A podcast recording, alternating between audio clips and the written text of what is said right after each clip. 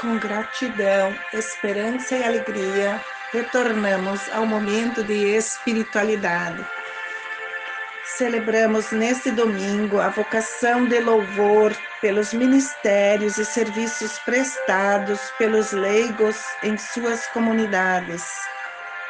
Homens e mulheres que realizam com muita dedicação o seu serviço, por opção livre, escolheram ser missionários de Jesus Cristo e desafiar a comunidade a escolher uma proposta que alimenta e dá vida de qualidade no seguimento a Jesus.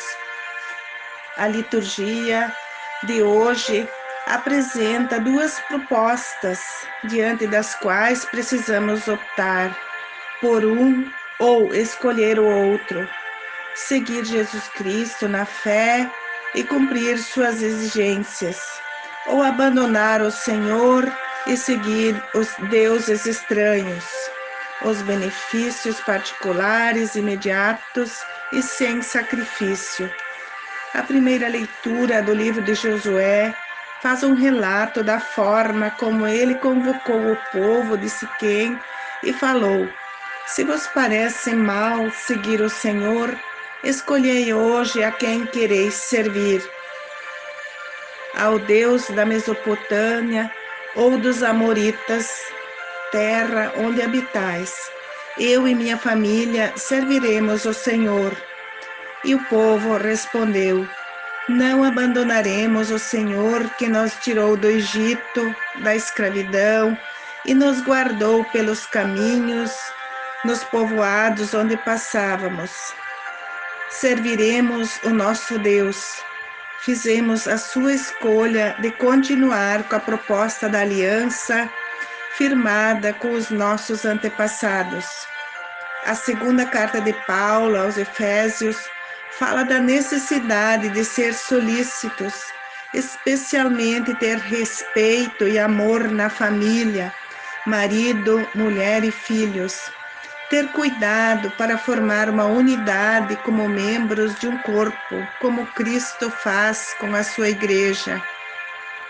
Observar as regras estabelecidas e que cada membro cumpre a sua função, saiba se colocar na posição hierárquica, que os pais saibam orientar e indicar caminhos, se organizar através do diálogo e edificar sua casa com os princípios e valores cristãos, conforme a palavra de Deus.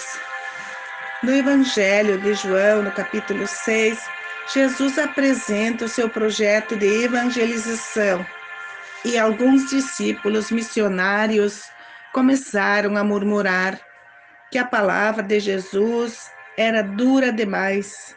E Jesus respondeu: as palavras que vos falei são espíritos da vida, mas entre vós alguns não creem. Ele sabia que os que demonstraram que não tinham fé, que haviam de entregá-lo.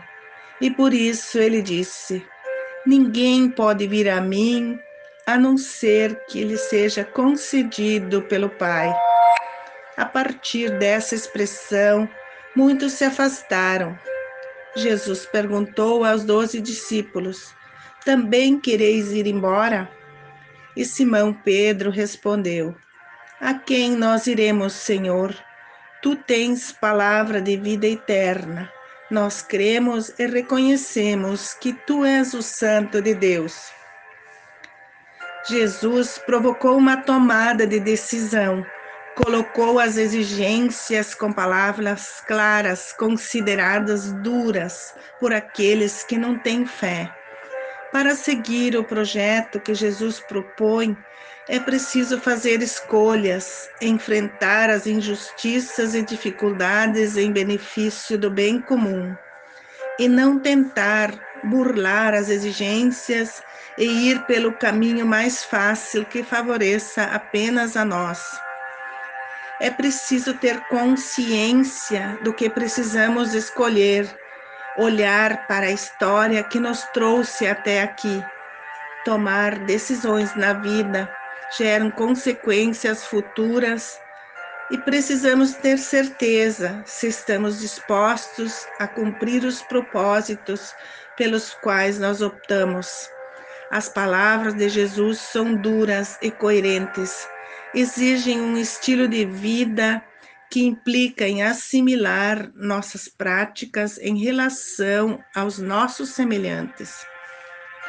Praticar a justiça, o bem, o perdão, libertando e combatendo o ódio e a violência, lutando pela dignidade de vida e os direitos de todos de acordo com a sua palavra.